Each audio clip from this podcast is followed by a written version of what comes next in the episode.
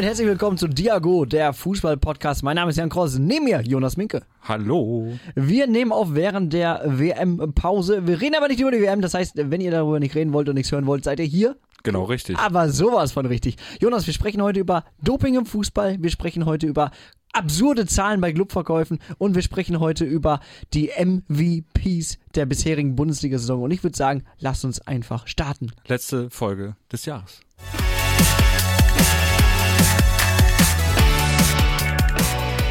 Natürlich haben wir auch unsere Vitaminspritzen bekommen. Ja, Vitaminspritzen, keine Ahnung.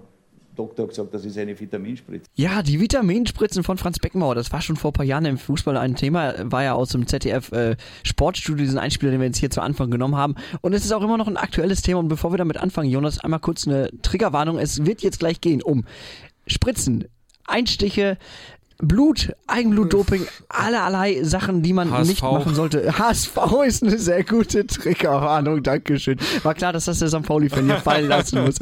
Aber Jonas, wir haben ja wirklich einen aktuellen Fall, äh, weswegen wir in dieser Podcast-Folge über das Thema Doping sprechen möchten. Genau, äh, Mario Vuskovic, ähm, genau, aktueller Fall, wie du schon meintest. Ähm, ja, dessen äh, Probe war positiv, also die A-Probe, die B-Probe steht, stand jetzt immer noch aus. Äh, mal gucken, äh, ob die jetzt geöffnet wird, ob die kontrolliert wird. Genau, es wird, sie, es es, nicht. wird sie, sie wird geöffnet, sie wird kontrolliert, wir wissen nur noch nicht Genau. wann, äh, weil das ist natürlich so ein bisschen verdeckt, wann das passieren wird. Äh, zum, du hast schon gesagt, zum Stand der, der Aufzeichnung heute Abend ist es noch nicht geschehen. Mhm. Worauf wurde positiv getestet? Auf EPO, wie es im Volksmund bekannt ist, nämlich in der Genau. Langform Erythropoetin. Genau, ähm, ja, das ist ein äh, Hormon, das tatsächlich in der Niere gebildet wird. Ähm, das wird im Körper ähm, äh, gebildet, um äh, die Neubildung von Blutzellen zu stimulieren. Das heißt, äh, daraus äh, werden rote, Blüter, rote Blutkörperchen äh, äh, erstellt. Ja, genau, also es, es regt das zumindest an. Genau, genau. Und die transportieren Sauerstoff. Und äh, je mehr Sauerstoff im Körper, desto äh, ausdauernder ist man. Mario Vuskovic beteuert gegenüber dem kroatischen Verband und gegenüber Sportvorstand Jonas Bolt seine Unschuld. Und äh, jetzt ist natürlich die Suche nach dem, nach, dem, nach dem Warum. Also entweder hat er sie wirklich gedopt oder hat er zum Beispiel vielleicht auch einen Gendefekt, dass seine Niere mehr Erythropoetin produziert als bei Normalsterblichen, wodurch halt eben auch ein erhöhter EPO-Wert zustande kommen könnte. Lass uns einmal ganz kurz auf die Definition von Doping gucken. Also die Weltantidoping-Agentur sagt, Doping ist das Vorhandensein einer verbotenen Substanz, seines Metaboliten, eines Markers und den Körperbestandteilen eines Athleten. Doping ist die Verwendung von Substanzen aus den verbotenen Wirkstoffgruppen und die Anwendung verbotener Methoden. Das klingt jetzt ziemlich komplex, das ist auch ziemlich umfangreich. Wenn sich jemand, äh, ich sag mal, wenn man mal fünf Minuten Zeit hat, sollte man sich mal die äh, Liste der verbotenen Stoffe durchlesen. Man ist in fünf Minuten nicht wirklich durch und es ist auch sehr rätselhaft. Es sind ja so alle, allein Sachen wie Aspirinkomplex zum Beispiel sollte man nicht nehmen, weil da Genau. Stoffe drin sind, die in höheren Mengen eine äh, Doping-ähnliche Wirkung haben könnten. Ja, also da muss man als äh, Sportler auf jeden Fall schon äh, ganz schön aufpassen. Und es gab ja jetzt auch schon, äh, äh, ich hatte mal letztens gab es eine Reportage, ich weiß gar nicht, was ich von der Sportschau, da ging es auch um Doping. Und das ist tatsächlich, es gibt Fälle, wo äh, ja Sportler unwissentlich gedopt wurden. Also da wurde tatsächlich was äh, untergemischt. In ihr Essen zum Beispiel oder. Ja, es gibt ja immer. auch immer noch diese, diese äh, abstrusen Fälle von, das wurde mir in die Zahnpasta gemischt. Ja. Ne? Also A, oft als Ausrede benutzt, aber B, tatsächlich auch schon vorgekommen Genau. wahrscheinlich. Und äh, das macht das ganze Sache natürlich äh, nicht unwesentlich einfacher oder schwieriger. Das Problem ist natürlich auch, es gibt so umfangreiches Doping. Es gibt natürlich einmal die Pillen, die man schlucken kann. Es Mhm. gibt die Sachen, die man sich spritzen kann. Es gibt Sachen, die einen aufputschen. Es gibt Sachen, die die Leistungsfähigkeit steigern. Es gibt Sachen, die einen runterbringen. Es gibt unfassbar viele Sachen. Und äh, allein im, im Hockey-Nachwuchs, wenn man jetzt sag mal, im, im erweiterten Hockeykreis zum Beispiel ist, das wird im Fußball nicht anders sein, da kriegen die Eltern ja schon eine Schulung, was alles so auf diese Dopingliste Ja. gehört. Und äh, was man äh, möglichst vermeiden sollte zu verabreichen, weil gerade bei Kindern, die ja alle naselang krank sind, ist das manchmal gar nicht so einfach, da dann die, ähm, ich sag mal, regelkonform äh, Medikamente zu finden. Das stimmt. Aber ich sag mal so, Aber- EPO nimmst du nicht aus Versehen. Genau, das wollte ich gerade sagen. EPO ist ja schon ein, ein äh, wissentlicher äh, Stoff, den man zu sich nimmt. Genau, wie, wie Jonas, nimm uns mal kurz mit, wie, wie dopt man mit EPO? Genau, also man muss, ähm, damit äh, es wirkt, muss man äh, dreimal täglich äh, Epo spritzen, sich selber spritzen. Oder, na gut, man Oder kann es auch bespritzen lassen, das Genau. geht natürlich auch, aber man muss auch erstmal jemanden finden, der das macht, würde ich mal sagen. Ähm, genau. Ja, genau. Das heißt dreimal täglich über einen längeren Zeitraum. Das heißt, dann hat man erstmal, sag mal, dann ist man erstmal für eine gute Woche oder so abgedeckt. Äh, Mhm. Das Ganze ist dann drei Wochen nachweisbar. Und das führt dann dazu, dass halt eben diese Produktion von roten Blutkörperchen angeregt wird. Das heißt, im Normalfall hat man eigentlich so im Verhältnis im Blut so 55% Blutwasser, 45% Blutzellen. Wenn man sich jetzt EPO hinzuführt, wird ja diese ähm, ja, die Erstellung der Bluten, roten Blutkörperchen angeregt. Das heißt, man hat nachher mehr als 50% Blutzellen im Blut. Das heißt, das Blut wird dickflüssiger. Das heißt, das ganze Herz-Kreislauf-System wird beansprucht, weil man muss natürlich diese dickflüssige Pumpe äh, Sache erstmal durchpumpen durch den Körper. Es ist ja wie so ein alter, ich sag mal, das alte Öl im Auto. Das ist auch nicht mehr schön.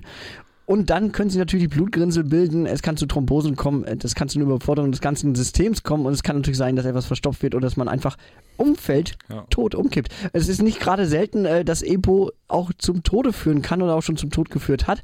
Viele Sportler sind daran schon äh, liegen geblieben, gerade auch so aus dem Radsportbereich. Und ähm, naja, dass wir überhaupt EPO nachweisen können, das ist gar nicht so lange her, dass es überhaupt funktioniert. Genau, weil es äh, bis in die 2000 Jahre, 2000er Jahre tatsächlich schwierig war, ähm, weil die Tests nicht zwischen den äh, körpereigenen und dem künstlich hergestellten EPO unterscheiden konnten. Jetzt gibt es modernere Tests, jetzt ist es möglich. Ja, Wahnsinn überhaupt. Ne? Das heißt, Mario Vuskovic hat in der A-Probe einen erhöhten EPO-Wert nachgewiesen bekommen. Jetzt wird diese B-Probe, wann auch immer, geöffnet, analysiert und halt eben das äh, geguckt, ob das äh, sein kann. Die B-Probe ist übrigens das gleiche Material wie die A-Probe. Ja. Das heißt, äh, die gleiche Pipi, nochmal durchgeguckt. Ähm, das heißt, Mario Vuskovic sucht natürlich gerade nach Erklärung, versucht das irgendwie nachweisen zu können, wahrscheinlich, dass es ein Gendefekt ist. Äh, die NADA, also die Nationale Anti-Doping-Agentur, wird natürlich ganz scharf sein zu gucken, ob das jetzt Doping war oder nicht. Wird diese A-Probe durch die B-Probe bestätigt, dann gilt Mario Vuskovic laut den Anti-Doping-Richtlinien des DFB als überführt. Solange er jetzt natürlich keine Erklärung vorlegen kann, wieso er mehr EPO Hm. natürlicherweise produziert als wir alle anderen in diesem Raum. Also was ich mir, äh, äh, also ich kann mir tatsächlich nicht vorstellen, also klar ist die Unschuldsvermutung, ne? Wir wissen es nicht, ob es jetzt, äh, ob er jetzt gedopt hat oder nicht, aber ich finde diese Erklärung mit einer, äh, ob es eine genetische Erklärung geben kann, also ein, ein Gendefekt oder eine Genkrankheit, wie auch immer, ähm, kann ich mir tatsächlich nicht so richtig vorstellen, weil ich meine, die Sportler werden, äh, kriegen ja vor, äh, kriegen Medizinchecks, die werden regelmäßig ja äh, kontrolliert. Ich kann mir nicht vorstellen, dass das noch nicht aufgefallen ist, falls er einen Gendefekt hat. Es wäre sehr, sehr verwundernswert. Du hast schon gesagt, die Unschuldsvermutung gilt natürlich auch hier bei Diaco, der Fußball-Podcast. Was würde es bedeuten für Mario Vuskovic im schlimmsten Fall bis zu vier Jahre Sperre? Selbst wenn diese Sperre um zwei Jahre reduziert werden würde, wäre seine Karriere eigentlich vorbei, oder? Auf, Ja. auf höchstem Niveau? Äh, Das denke ich auch. Also ich glaube, das ist dann durch. Also Vielleicht Dresden noch. Ja. Markus Anfang haben sie ja auch genommen mit seinem gefälschten Impfausweis. Vielleicht. Ja. Nein. Keine Ahnung. Also ich glaube, ähm, wenn das wirklich passiert, dann ähm, ja, dann ist seine Karriere zu Ende. Ein Bei welcher 21-Jähriger. Verein? Das ist, ja, ohne Spielpraxis, auf dem Niveau. das kannst du vergessen. Ich glaube auch, also so, du kannst wahrscheinlich bis zu einem gewissen Faktor wieder rankommen, Ja. bis auf ein gewisses Niveau, aber ich glaube, ich sag mal, diese ganz hohen Würden, die sind dann weg. Ich meine, er war im erweiterten Kreis der Nationalmannschaft. Er war Ja. im erweiterten Ideenkreis, Dunstkreis dieser Weltmeisterschaft, die aktuell läuft. Ob man dabei sein will oder nicht, ist jetzt ein anderes Thema. Aber er war halt irgendwo in der Ja. Idee dabei. Und für den Verein wäre es natürlich auch natürlich einmal menschlichen Verlust, weil ähm, Trainer Tim Walter seine Mannschaft rund um äh, Vuskovic natürlich auch mit aufgebaut hat. Und auch aus finanzieller Sicht ein ziemliches Fiasko. Ja, das stimmt. Äh, ja, die haben 4,2 Millionen bezahlt insgesamt, also 1,2 Millionen Euro an Leihgebühr. Dann äh, hatten die eine Kaufoption für weitere 3 Millionen.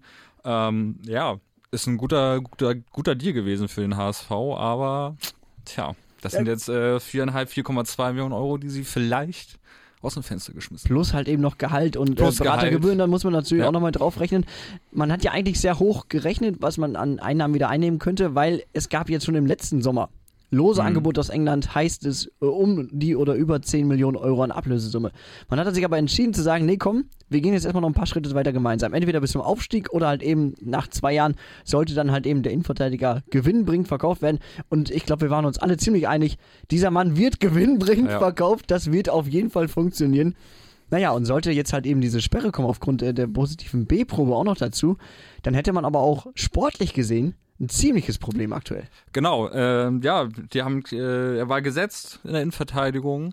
Ähm, das Einzige, was ich mir jetzt noch vorstellen könnte, wäre, dass sie Ambrosius vielleicht wieder zurückholen. Äh, ja, HSV hat natürlich jetzt auch Glück in Anführungsstrichen, dass jetzt der Transfermarkt wieder geöffnet ist demnächst. Aber ich glaube, wenn äh, das auch positiv ist, dann kommen sie nicht ohne Transfer weg. Nee, Ambrosius haben sie ja extra nach äh, Karlsruhe ausgeliehen, damit er da ein bisschen Spielpraxis sammeln Ja. kann, weil halt eben an Vuskovic kein Vorbeikommen war.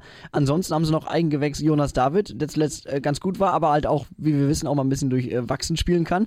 Und natürlich Kapitän Sebastian Schonlau. Und äh, das heißt, man wäre in der Innenverteidigung schon sehr, sehr dünn besetzt. Mhm. Und das Problem ist, die Vereine wissen das ja auch. Das heißt, äh, Das die Preise werden steigen für den HSV im Innenverteidigerbereich. Angebot und Nachfrage. Genau. Willkommen im Kapitalismus. Muskovic wäre nicht der erste und würde wahrscheinlich auch nicht der letzte Fußballer sein, der dopt. Schauen wir mal so ein bisschen in die Historie. Allein schon die Wunder von Bern 1954, die könnten, das ist nicht nachgewiesen, aber es weist so ein paar oder so ein bisschen darauf hin, dass man äh, den, äh, den Helden damals Amphetamine verabreicht hat, weil mehrere Spieler nach der Weltmeisterschaft offensichtlich wegen unhygienischer Spritzen erkrankt sind. Also ist schon offen, also schon sehr auffällig gewesen. Vielleicht haben sie auch nur Vitaminspritzen Äh, bekommen. Genau, Frank Beckenbauers patentierte Vitaminspritzen.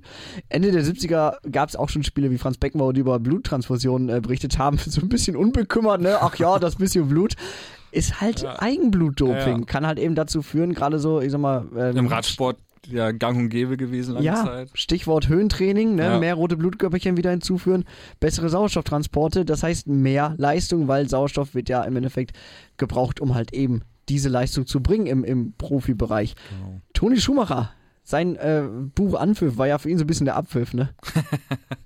Ja, genau. Er hat äh, in seinem Buch von äh, haufenweise Spritzen und Tabletten ge äh, geschrieben, äh, die vor allem Spielern bei der WM 86 in Mexiko verabreicht worden seien. Ja, das heißt, auch da war eine WM schon äh, mittendrin im Doping geschehen. 93, die Mannschaft von Olympique Marseille vor dem Finale des Pokals der Landesmeister, also vor dem Champions League-Vorgänger quasi, gegen den AC Milan. Soll eigentlich kollektiv gedopt gewesen sein, nur Rudi Völler nicht. Das ist auch, es gibt nur einen Rudi Völler und der dopt halt nicht. Ja, Diego Maradona wurde während der WM 94 gedopt, äh, gedopt, ähm, getestet und gesperrt. Juventus Turin der 90er Jahre, da fand man so viele Medikamente, das reichte, Zitat, für die Versorgung einer Kleinstadt. Ja, das ist echt abgefahren. Also auch so ein Didier Deschamps, Ja. der innerhalb von einem Jahr 12% der Blutzellen quasi äh, äh, dazu gewonnen hat. Äh, ja, das war höchstwahrscheinlich Depo, äh, äh, Epo. Ja. Epo-Doping. Ja, der spanische Dopingarzt Fuentes, ähm, genau, im, äh, der wurde überführt beim Tour de France, also bei dem damaligen Tour de France äh, äh, Skandal. Der hatte auch einige äh, ja, prominente Fußballspieler in seiner äh, Kartei, Patientenkartei Ja, tatsächlich. Patientenkartei Patientenkartei. klingt ja auch sehr schön. Ne? Ja, Viele ne? aus Italien, aber auch mehrere Clubs aus Spanien. Ne? Also Real und Barcelona sind Ja. da gelistet. Real Sociedad zahlte bis zu rund 330.000 Euro pro Saison an Fuentes. Ja, und aber auch jetzt äh, der WM-Liebling Guillermo Ochoa. Der wurde mit einem anderen ähm, äh, Spielern beim Gold Cup äh, von Mexiko auf das Rindermastmittel Clenbuterol positiv getestet, angeblich wegen verunreinigtem Fleisch. Davon müsste man so viel ja, Fleisch Wie essen. viel war das nochmal? Ich weiß es gar nicht mehr. Ich hatte es auch Kiloweise. kiloweise. Also. Das ist komplett unglaubwürdig. Aber die Mexikaner grillen doch auch gerne, oder nicht? Vielleicht. da, da kommt ja schon mal so ein halbes Rind aus, auf den Grill, natürlich.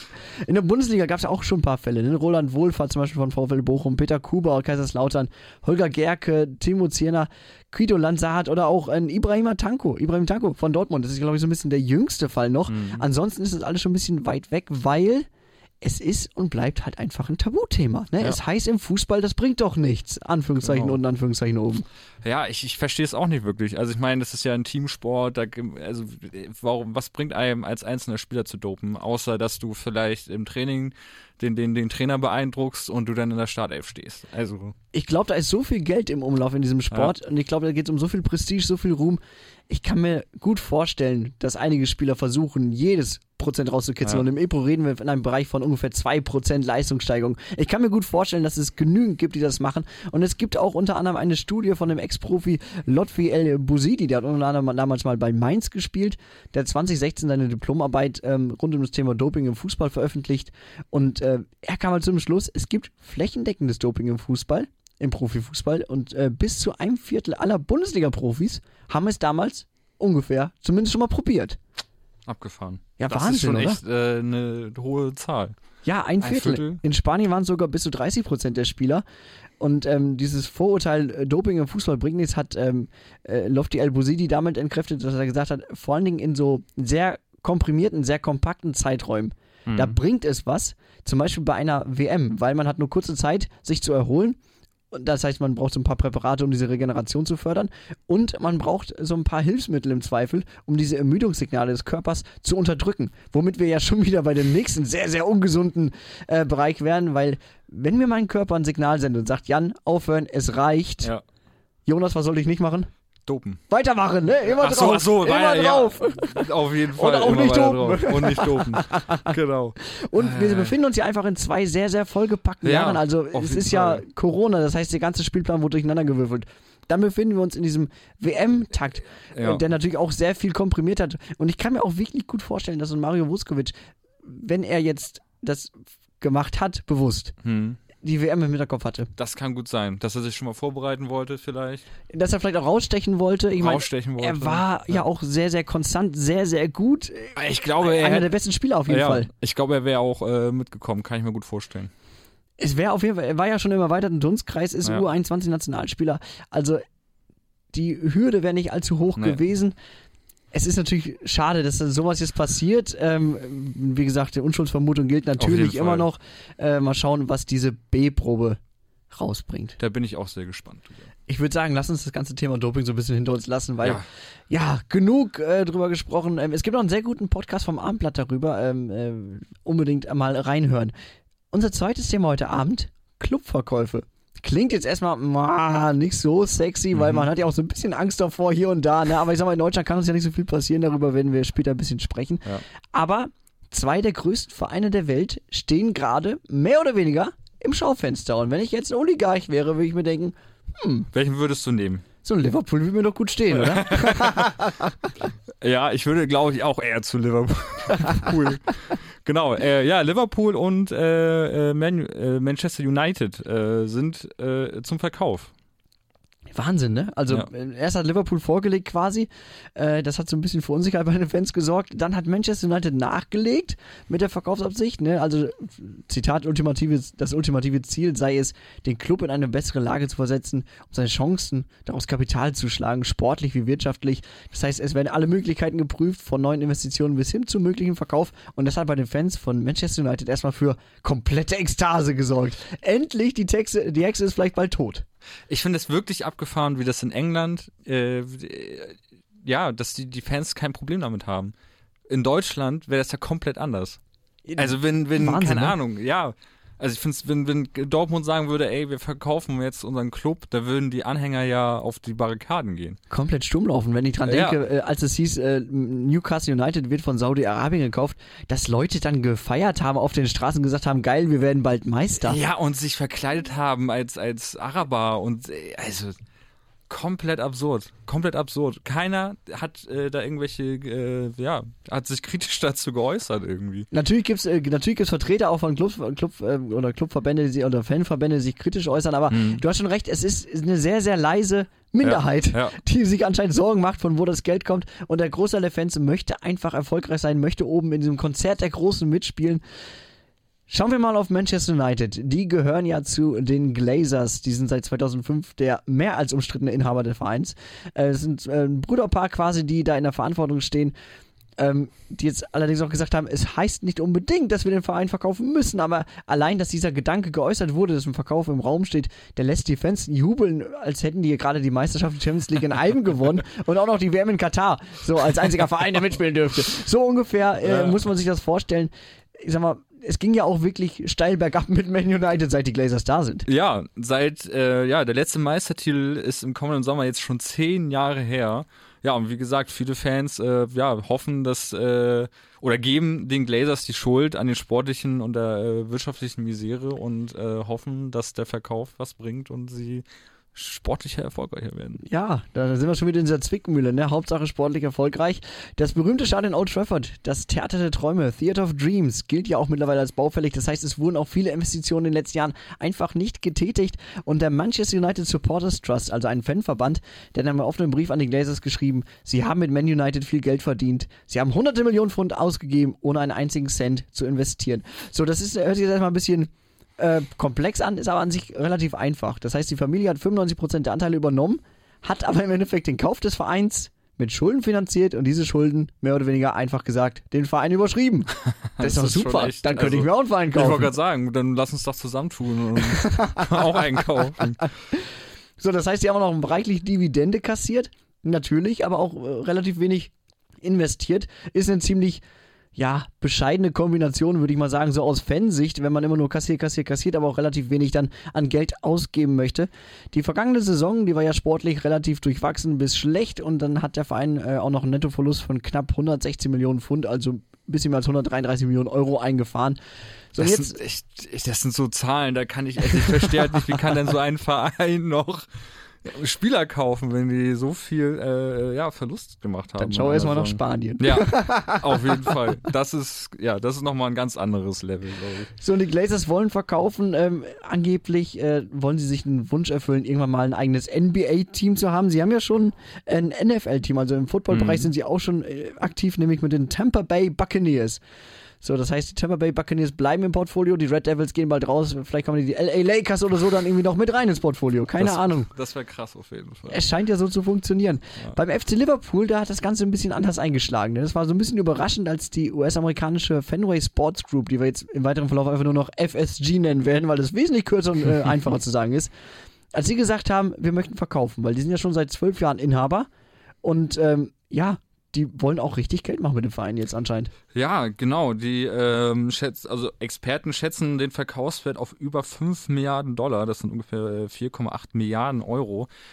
Stolze Summe, weil sie ihn ja auch gekauft haben oder Liverpool damals. Ähm, Warte mal, äh, genau, sie haben 343 Millionen damals ausgegeben. Und jetzt Wahnsinn, wollen ne? sie äh, quasi das über das Zehnfache wieder haben wollen. Ja, und das ist auch anscheinend gar nicht so unrealistisch, weil das ist wohl der Marktwert, der äh, den äh, Experten für diesen Verein ungefähr taxiert haben.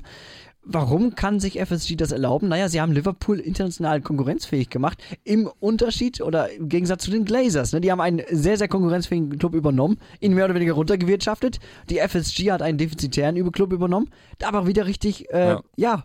auf Hochglanz poliert. Ich meine, unter Klopp hat man fast alle Clubtitel gewonnen. Ne? Man wurde Meister zum ersten Mal seit 30 Jahren. Man hat die Champions League gewonnen. Man hat das Stadion, die Anfield Road, modernisiert und ausgebaut. Das heißt, das sind ja auch alles Kosten, die du mit, äh, naja, dann doch dauerhaften Mehreinnahmen dann wieder wettmachen kannst. Und äh, dieser FC Liverpool ist genauso wie Manchester United eine Weltmarke. Und Liverpool macht allein durch Sponsorendeals in dieser Spielzeit über 160 Millionen Euro an Plus. Das ist doch Wahnsinn. Ich, ich, das sind so Zahlen, das ist ab, absurd.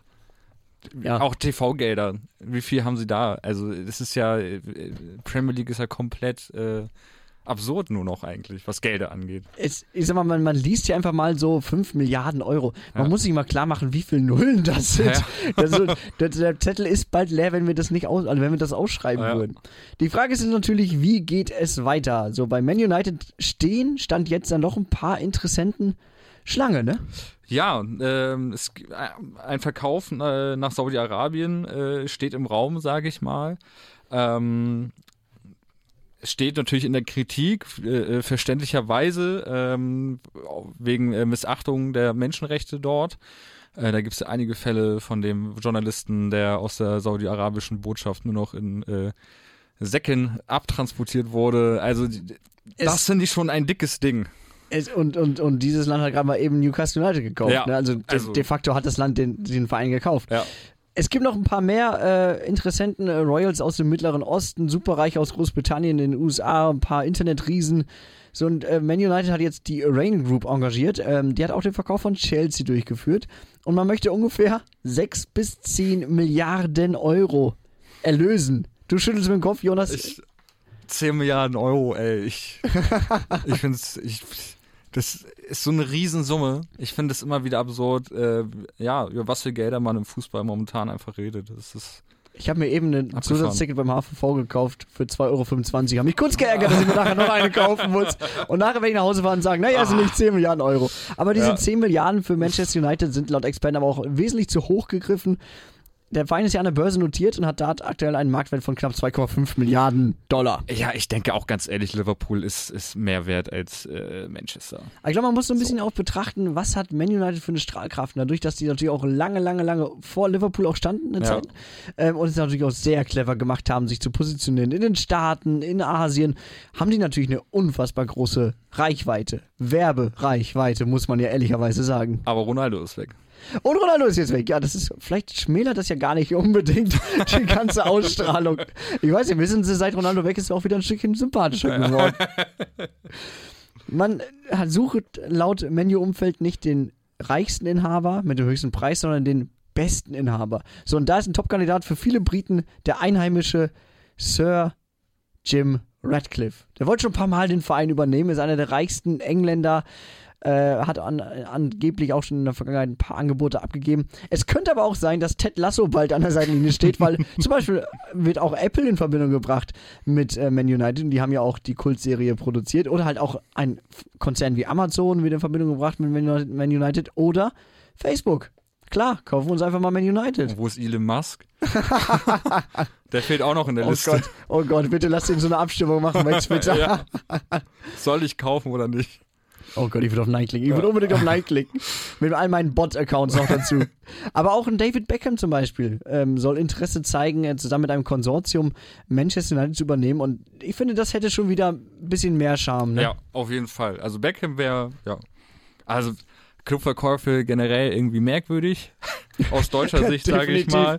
Aber David Beckham äh, würde ich es noch eher äh, gönnen, sage ich jetzt mal. ja, ja. Lieber als ein äh, Konzern wie Facebook. Auf jeden Fall. Ja. Liverpool hat ebenfalls natürlich standesgemäß viele Interessenten, ähm, unter anderem die äh, private Investmentfirma Redbird Capital Partners, die unter anderem ja auch äh, Mailand letztens noch übernommen hat. Die hält schon 10% der Liverpool-Anteile. Dann die Königsfamilie von Dubai. Die hat schon 2006 versucht, äh, Liverpool zu kaufen. Äh, dann gab es im vergangenen Jahr schon ein Angebot aus dem Nahen Osten für ungefähr 3,4 Milliarden Euro. Das wurde abgelehnt. Ja, und jetzt äh, sitz- sitzen die Investmentbanker von Goldman Sachs dabei, äh, zusammen mit Morgan Stanley, also noch eine riesige Bank, äh, einen Deal einzufädeln. Und ähm, ja, die schätzen den Wert ähm, des 19-maligen Meisters auf ungefähr 5 Milliarden Dollar. Also man, man ist ein bisschen konservativer als Menu, wird aber wahrscheinlich am Ende auch mehr erlösen, sage ich jetzt mal. Auf jeden Fall. Also für fünf Milliarden werden sie das nicht abgeben wahrscheinlich. Der Grund, warum diese beiden großen US-Investmentfirmen oder äh, Investoren gerade darüber nachdenken zu verkaufen, könnte auch am FC Chelsea liegen. Da denkt man erstmal, was hat denn Chelsea jetzt damit zu tun? Ja, wir spulen mal kurz ein paar Monate zurück. Da musste ja der russische Milliardär Roman Abramowitsch verkaufen. Der war ja der Eigentümer von Chelsea und hat dann ein Konsortium rund um Ted Böhli verkauft, den äh, FC Chelsea. Die Blues gehören seitdem äh, auch dem US-Amerikaner. Und der hat trotz diverser Krisen, trotz Inflation, trotz Krieg mal eben 5 Milliarden Euro locker gemacht dafür. Und ich kann mir schon vorstellen, dass andere gesagt haben, hm, wenn der das kann, mit Chelsea, die ja irgendwie so ein bisschen lumpig unterwegs waren die letzten ein, zwei Spielzeiten, dann können wir das auch mit Liverpool und Menu auch schaffen. Ja, ich war auch überrascht, äh, wie er ja ähm, so ohne groß zu meckern, also hatte ich das Gefühl, einfach den Club verkauft hat. Ich meine, er hätten ja auch irgendwas dagegen tun können. Und, äh, Aber Ich glaube, er musste dann ja am Ende auch, ne? Aber ja, ich, genau, ich er musste, aber er hat ja nicht, also keine Ahnung. Ist ja so ein bisschen untergetaucht seitdem, ne? ja, Nichts mehr von irgendwie gehört. ganz merkwürdig. Ich fand's aber auch krass, dass so ein Todd Böhli einfach kommt und sagt, weißt du was? Komm, nimm die 5 Millionen, kannst du gerne haben. Ich will einfach mal einen Club haben. Äh, 5 Ja. Milliarden, Entschuldigung, 5 Milliarden. Ich will einen Club haben. Ja. Allein ich will, ich will einen Club haben. Genauso äh, spinnert ja so ein bisschen im vergangenen Jahr die Aktion bei Newcastle United. Wir haben es jetzt schon ein paar Mal Ja. gesagt. Wurde verkauft an den saudischen öffentlichen Investmentfonds. Das heißt, de facto gehört er jetzt dem Königshaus Saudi-Arabien. Und ähm, naja, auch da sind die Menschenrechte jetzt nicht unbedingt ganz hoch angesehen. Was aber viele Fans ja einfach nicht stört. Du hast es auch schon Ja. gesagt, äh, es ist den Fans oftmals leider egal.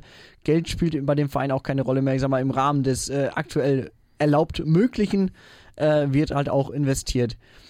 Was könnte in Zukunft noch passieren? Ich sag mal, wir haben schon gesagt, ja, viele US-Investmentfirmen, die ja einen großen Teil des englischen Fußballs besitzen, de facto, ähm, könnten gerade jetzt auch, A, weil äh, Böhli gesagt hat, komm, ich kauf mal eben, sagen, komm, ich nutze die Chance und verkaufe auch, oder sie haben keine Lust mehr auf dieses Wettrennen. Ja, und das wäre natürlich fatal für die Vereine, wenn plötzlich alle sagen, nö, kein Bock mehr und sich dann, äh, ja, kein, kein Geld mehr geben oder, oder verkaufen wollen oder einfach abhauen. Ich meine, das wären Riesenschulden für viele Vereine. Ja, und das Problem ist natürlich auch, man, man, man hat ein Feld bestellt, man hat natürlich die Büchse der Pandora geöffnet, indem Ja. man sagt vor Jahren, okay, wir können Clubs verkaufen in England und ähm, ja, das könnte zum, zu einer Spielwiese werden äh, des Nahen Ostens de Ja. facto. Ne? Ich meine, man sieht Manchester City oder auch Paris Saint-Germain, die gehören Investoren aus Abu Dhabi bzw. Katar. Aber was ist, wenn denen auch irgendwann langweilig wird? Ja. Also Katar hat jetzt gerade diese äh, tolle WM am Laufen und äh, Paris Saint-Germain ist ja eigentlich nur, wenn man es böse sagt, ein Marketing-Tool für Fußball in Katar. Ja, Wenn diese WM Komplett. vorbei ist, die werden in den nächsten 30 Jahren keine WM mehr bekommen, nee. wenn überhaupt in den nächsten 50 Jahren. Das heißt, Fußball wird da nicht in den nächsten Jahren den allerhöchsten Stellenwert haben. Wie lange bezahlt man so ein Paris Saint-Germain? Ja, also ich glaube, naja, ich glaube, die Kataris, die wollen ja auch gerne ihre, ähm, ihr Nationalteam nach vorne bringen. Und äh, da haben die ja auch schon ein paar Spieler von Senegal äh, äh, einbürgern lassen. Äh, ich könnte mir auch gut vorstellen, dass sie irgendwann, ähm, ja, denn Spieler ausleihen nach Paris oder keine Ahnung. Du meinst, wenn sie ein gewisses Also, Niveau quasi dafür mitbringen? Genau. Und dann Ja. einfach, äh, um die dann sportlich weiter zu pushen, keine auch Ahnung. interessant. Das heißt, du bist wesentlich optimistischer hinsichtlich und sagst, okay, die, die nehmen äh, Paris quasi als Ausbildungsstelle. Ich bin da ich mir pessimistischer unterwegs und sage, die schießen die bald ab und haben keine Lust mehr auf die Milliarden, sondern setzen die in ein anderes Großevent. Das wäre auf jeden Fall die, die sympathischere äh, Lösung. da würde ich mal, also dann brennt's in Paris, glaube ich auch. Was passiert dann? Das ist halt die Frage, die ich eigentlich jetzt in den Raum werfen Ja. wollte, in der Hoffnung, dass du eine Antwort parat hast, Jonas. Was Also- passiert, wenn sich solche Investoren zurückziehen?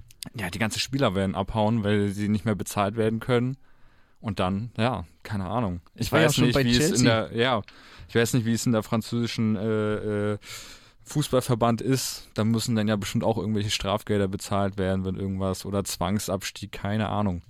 Es ist ja die Frage, wie kannst du so ein, ich sag mal, Etat stemmen, wenn auf einmal der größte Geldgeber weg ist. Genau, das sieht man ja in Deutschland. Mit 1860 zum Beispiel war es ja ähnlich. So, Das ist eine sehr gute Überleitung. genau. Wir können in Deutschland keine Vereine verkaufen. Das ist ein sehr guter Punkt. Aber es gibt so ein paar Schlupflöcher. Aber lass uns erstmal kurz anfangen. Ja. Jonas, 50 plus 1 ist eigentlich jedem Fußballfan ja ein Wort. Ne? Also das, da, Genau. da hat jeder sofort ein Bild im Kopf. Das bedeutet, ein Verein kann nur eine Lizenz erhalten, wenn er mindestens 50 Prozent oder wenn er 50 Prozent und mindestens einen weiteren Stimmanteil am Mutterverein behält. So, das heißt, er hat der Verein, also er, der Verein, hat Mhm. immer die Stimmgewalt, kann Genau. immer alleine entscheiden de facto. Genau. Genau, äh, der Verein muss in einer Aktien- oder Kapitalgesellschaft, also ja, genau wie du schon meintest, immer 50 Prozent plus eine Stimme halten. Ähm, genau, das hat kein, kein Unternehmen, kein Konzern da äh, mehr Stimmungsrecht hat als der Verein. Zumindest juristisch. Die Jurist. Juristisch. Die Jurist darf er das nicht. Es gibt Genau. ein paar Ausnahmeregelungen, zum Beispiel dürfen Sponsoren, Investoren, Gönner, die eine äh, Fußballsportsparte ununterbrochen erheblich gefördert haben, also jetzt über 20 Jahre, einen Verein vollständig übernehmen. Also wir gucken jetzt mal ganz dezent auf Leverkusen, Hoffenheim und Wolfsburg zum Beispiel. Ja, genau. Aber grundsätzlich gilt, äh, bei der Investorenregel geht es um die Stimm, Stimm, Stimmrechtsanteile an der Gesellschaft, aber nicht um die Kapitalanteile. Das heißt, man kann einem Investor auch mehr Kapitalanteile verkaufen, er darf aber nicht mehr Stimmrechtsanteile haben. So, und diese Kapitalanteile kommen zum Beispiel jetzt bei RB Leipzig zugrunde oder zustande. Da hat man nämlich 99% des Stammkapitals der Rasenballsport Leipzig GmbH äh, an die Red Bull GmbH verkauft, in Anführungszeichen. Ein Prozent äh, gehört dann dem Rasenballsport Leipzig e.V., aber die Stimmen sind 50 plus 1 konform verteilt. Irgendwie, irgendwo, Ah, da ja. wird Red Bull bestimmt nichts mitbestimmen Nein, dürfen. auf gar keinen Fall. Ich glaube, ich meine, in dem Verein sind doch auch nur sieben Mitglieder oder so oder 15 inzwischen. Ich weiß es gar nicht. Ich glaube, sie genau. mussten ein bisschen aufstocken, Ja. aber es sind immer noch viel zu wenige, als dass Ja. es der DFB eigentlich erlauben würde. Genau, also ganz, ganz abstrus. Und du hast es vorhin schon angesprochen, eines meiner Lieblingsprojekte der letzten Jahre im deutschen Fußball. Hassan Ismail, der umstrittene Investor bei 1860 München, der wollte den, ich glaube, mein Lieblingsprojekt war, er wollte ein Stadion bauen und rundherum sollten Löwen. Genau, und, In so ein Gehege laufen. Ja, und unterschiedliche Löwenarten und aus sieben, also so ganz Weltklasse. Weltklasse. richtig absurd einfach. Was ist passiert? Äh, naja, Ja. 1860 ist bis in die Regionalliga abgestiegen. Zwar hatte Ismail natürlich nicht mehr Stimmanteile, er hatte aber trotzdem Mehrheitseigner und hat natürlich versucht, so gut es geht, Einfluss auszuüben. Natürlich kann man das dann über verschiedene Positionen, zum Beispiel im Aufsichtsrat machen, sagen, okay, hier sind meine Leute, die würde ich aber gerne dann da in diesem Hm. Aufsichtsrat positionieren, um halt eben seine Entscheidung, de juris formal gerecht abnicken zu lassen. Wir haben gesehen, das funktioniert nicht ganz. Anderes Lieblingsprojekt von mir der letzten Jahre, Lars Windhorst bei der Hertha. Eieiei. Lars Windhorst ist auch echt ein komischer Typ. Ein schwieriger Charakter, glaube ich. Ja. Und äh, ich finde, das ist ein ganz gutes Beispiel für, was passiert, wenn äh, offensichtlich fachfremde Investoren einen sehr großen, ähm, Mhm. naja, Machtbereich, Geltungsbereich gerne ausüben würden bei einem Verein und äh, auch ohne Stimmenmehrheit ordentlich durcheinanderwirbeln können. Seine Stimmen werden ja verkauft Genau. an äh, 777 Partners. Äh, ich habe erst gelesen an 777 verschiedene Partner. Ich dachte, das wird ja noch viel lustiger als unter Winters. Hast du nicht einen davon, sondern über 770. Aber nein, das ist äh, eine Investmentfirma. Genau, die haben auch schon Anteil, ich glaube, von insgesamt sieben unterschiedlichen Vereinen. Ich weiß jetzt gar nicht welche, aber da sind äh, belgische Vereine dabei und spanische. Ähm, ja, mal gucken. In der Hoffnung, dass sie ein bisschen pfleglicher damit umgehen als äh, Lars Windhorst mit war- seinen Anteilen. Der war ja auch schon insolvent. Also ja schon Mehrfach. davor. Ja, mehrfach. Also ich wie kann man, wie kann das, wie kann jemand, der schon mehrfach insolvent war, einen Verein für, ich weiß nicht, wie viel er damit bezahlt hat, 300 Millionen oder was? Ich weiß es gar nicht mehr genau, aber Äh, ja. die Hertha war jung und brauchte das Geld. Und am Ende kam eins zum anderen. Und wir wissen ja, wie das ist. Naja, naja. Ja. Die halbe Spielzeit ist vorbei. Wir befinden uns gerade in der WM-Pause und Jonas, das geflügelte Wort MVP. Sagt Ja. doch bestimmt was, oder? Ja, äh, man, ich weiß gar nicht. Ich glaube, Most Valuable Player, ja, oder? ne, genau. Das kommt eigentlich aus dem US-Sport, das heißt, das sind die besten Spieler der Saison, die am Ende immer gekürt werden. Eigentlich so im Basketball ein ganz großes Ding oder Genau. glaube ich auch im Football, ohne da jetzt besonders Firmen drin zu sein. Und äh, weil wir alle so cool American People quasi nachahmen wollen, äh, haben wir mal die MVPs der bisherigen Hinrunde der Genau. Bundesliga gekürt. Und ich finde, bei manchen Vereinen kann man diskutieren, bei manchen ist es glasklar und äh, bei meinen Bayern, Jonas, ist es natürlich Ja, Jamal Musiala. auf jeden Fall Bambi. Bambi. wie er genannt wird auch. Äh, ja, komplett abgefahren. 14 Spiele, 12 Mal Startelf, 9 Tore, 7 Vorlagen. Ja, 19 Jahren Stammspieler beim FC Bayern muss man auch mal erstmal hinbekommen. Ich habe mit 19 was anderes gemacht. Was ganz anderes. was ganz anderes wahrscheinlich. ähm, ja, und ich habe jetzt auch letztens, der hat doch jetzt schon sein, sein 100. Spiel für Bayern gehabt, soweit ich weiß, ne? Der ist ein ich, Dauerbrenner. also das ist abgefahren. Mit 19 Jahren und auch jetzt ein Marktwert von 100 Millionen. Gut, aber da sind wir wieder in, in, in dem ganzen Fantasiebereich Ja. irgendwo, ne? Aber abgefahren. Gut, man muss natürlich auch sagen, Bayern hat jetzt keinen richtigen Zehner außer ihm neben dem Team, kann aber auch auf den Außen eingesetzt werden oder ich finde, er tut auch gerade der deutschen Nationalmannschaft, während wir aufzeichnen, ist sie noch in einem, im Turnier, also kleiner Spoiler, wir können nichts verraten, ähm, er tut der Mannschaft richtig gut und äh, ich finde, äh, das ist ein sehr, sehr aufregender Ja. Spieler und ich hoffe, er wird noch lange für Aufregung sorgen. Und es ist auch lange her, dass ein junger Spieler so viel zum Einsatz kam bei Bayern, jetzt, wenn man zurückguckt, vielleicht ein Schweinsteiger, Müller und Coman damals auch als Zukauf, der ja von äh, Juventus Turin kam, aber ja, er ist definitiv einer der bisherigen Gewinner der Saison. Ja. bei Freiburg, den Tabellenzweiten, da finde ich es schwieriger einzudefinieren. Ja, das stimmt. Ich finde irgendwie, äh, ja, eigentlich ist die man ganze Mannschaft im, im Verbund, sage ich jetzt mal, einfach äh, top. Also, Und am Beste Ende ist es Saison. Streich. ja, auf, ja, vielleicht. Man weiß es nicht. Aber wenn ich jetzt einen rausheben würde, würde ich sagen Vincenzo Grifo. Genau, 15 Spiele, 9 Tore, 3 Vorlagen. Auch schon eine stabile äh, äh, Statistik, würde ich sagen. Ja, seinen eigenen Torrekord schon eingestellt in der ersten Liga. In der zweiten Liga hat er mal 14 Tore gemacht. Je älter der wird, desto besser wird der irgendwie. Ne? Das ist Das ist Wahnsinn. abgefahren. Und wann immer er an Toren beteiligt ist, dann gewinnt Freiburg. Also neun Tore, neun Siege.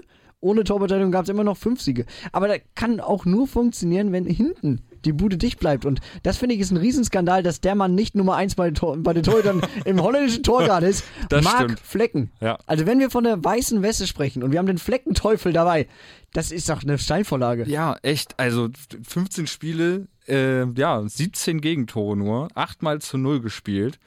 Das ist schon abgefahren. Das ist eine, eine krasse Statistik. Ja, seine Paradenquote liegt bei über 73 Prozent, fast 74 Prozent. Das heißt, er zeigt 2,3 Paraden pro Spiel, vereitelte über die Hälfte aller Großchancen. Es tut mir wirklich, wirklich leid, dass der Mann nicht Nummer eins ist bei Ja. uns Oranje. Ne? Ja, das stimmt. Die Leipziger haben so einen, ich sag mal, einen Dauerbrenner mit äh, Christopher Nkunku, ne, der auch der vergangenen Saison einfach unfassbar gut war. Der hinkt allerdings allerdings so ein bisschen bei den Vorlagen hinterher. Da hat er letzte Saison ja schon nach äh, sieben gehabt, nach 15 Spielen. Jetzt hat er gerade drei. Allerdings äh, konzentriert er sich so ein bisschen mehr aufs Tore schießen, weil er hat schon zwölfmal getroffen. Ja. Ist, glaube ich, Platz, nee, ist er Platz 1 Torschütze Ja, ja. momentan? Ja, ist ne? der, ist ja, der beste genau. Torschütze. Ja. Und dann haben wir noch Xaver Schlager, der im Endeffekt erst aufblüht unter Rose. Also seit Domenico Tedesco weg ist, ist er unter Marco Rose Stammspieler, war ja auch schon bei äh, Red Bull Salzburg damals unter Rose Mhm. Stammspieler. Und äh, ja, ich sag mal, da haben sich zwei gesucht und gefunden. Ne? Das stimmt, ja. Bei den Frankfurtern kommen wir auch nicht an Kolumuani vorbei, ne? Nee. Ich meine, der spielt ja auch bei der WM, hat ja noch den Sprung auf den WM-Zug geschafft, weil Bonsemer verletzt ist. 14 Spiele, 5 Tore, 11 Vorlagen, 11 Vorlagen. Der kam aus Nantes. Elf Keiner kannte ihn. Ja, und elf Vorlagen in 14 Spielen. Das ist echt eine krasse Statistik. Dann haben wir da noch äh, zwei, ich sag mal, Frankfurt ist halt auch wirklich gut. Ne? Jesper Lindström, Ja. Daichi Kamada könnte man auch zum MVP äh, küren. Union Berlin haben wir einen Geraldo Becker zum Beispiel. 15 Spiele, 7 Tore, 4 Vorlagen. Oder einen Julian Ryerson, der war in der vergangenen Saison eher so Ergänzungsspieler, aber jetzt aktueller Stammspieler und äh, Unions wirklich Allzweckwaffe. Der spielt als Linksverteidiger im linken Mittelfeld, im rechten Mittelfeld. Also so einer wäre vielleicht auch was für Dortmund, ne? Ja. ja, da, äh, ja, Mats Hummels, wahrscheinlich spielt er auch gerade einer der Saison seines Lebens. Er ist auch älter und wird irgendwie gefühlt immer, immer besser. Und langsamer. Und langsam, ja gut, das stimmt. Das stimmt. Ähm, ja, äh, ja, er überzeugt halt auf jeden Fall im Aufbauspiel 88,5% Passgenauigkeit, auch eine stabile Statistik. Ja, und sonst noch bei Dortmund, ja, Yusufa Mokuku. Allein schon, weil er es auch mit zur WM geschafft hat. Kommt aus der St. Pauli-Jugend. Und kommt aus der St. Kommt aus Pauli. der St. Er kann nur gut sein. Die anderen Vereine machen wir jetzt mal im Schweinsgalopp. Wolfsburg, da hätten wir auch wieder die Wahl zwischen Maximilian Arnold, äh, Mickey van der Feen, der auch schon mal 15 durchgespielt hat. Den kaufe ich immer bei FIFA in der Karriere. Dann kann auch nur gut sein. Felix Mnetscher, ja, kam so ein bisschen aus dem äh, Schatten seines Bruders, ne? Äh, Gladbach, Markus Thüram schafft es auch noch auf den WM-Zug. Jonas Hofmann sowieso gesetzt. Äh, Bremen, natürlich. Lücke. Lücke. Ja. Fülle. Niklas Füllkrug, äh, 14 Spiele, 10 Tore, 3 Vorlagen. Bei Mainz, Karim Unisivo ist ja auch so ein Dauerbrenner seit Jahren. Hoffenheim, würde ich gerne Grisha Prümmel reinwerfen, war ja auch in unserem letzten Podcast einer der Kandidaten für den WM-Kader, hat es leider nicht geschafft. Leverkusen, so ein Jeremy Frimpong, der da Topscorer ist als gelernter Als- Verteidiger. ja. Und dann in Köln Florian Kainz, in äh, Augsburg Mergin Berischer, der auch so ein bisschen wieder Phoenix aus der Asche wieder Ja, aufgestanden wollte ist. gerade ne? sagen, auch einer, der, äh, wenn er älter wird, besser wird. Er hat ja so einen kleinen Schlenker gemacht in seiner Karriere, ne? Ja. Bei der Hertha, da kennt sich noch jemand mit Schlenker richtig gut aus. Dodi Lücke Bacchio war ja ein Jahr lang in Wolfsburg. Äh, Christian, unser mit Diago Moderator, hat schon gesagt oder hat schon geungt, er muss sich jetzt anstrengen, damit er nicht wieder nach Wolfsburg geschickt wird. in Stuttgart haben wir noch Wataru Endo, der überzeugt. Ja, gut, in Bochum äh, Kevin Stöger. Da wird das Suchen schon ein bisschen schwieriger nach den MVPs. Und bei Schalke war ein Tom Kraus, junger Mann und gleichzeitig Stammspieler. Und ein Axel Kral, der hat in der vergangenen Saison noch für West Ham in Anführungszeichen gespielt, weil er hat nie gespielt. da kann man Okay. nur so spielen. Das war Diago, der Fußball-Podcast für diesen Monat. Sehr gut. Ich möchte mich sehr, sehr gut, ich möchte mich bedanken bei Jonas Minke. Ja, und ich äh, bedanke mich bei dir. Dankeschön, mein Name ist Jan Groß und äh, wir hören uns beim nächsten Podcast. Erster Montag im Januar. Bis dann.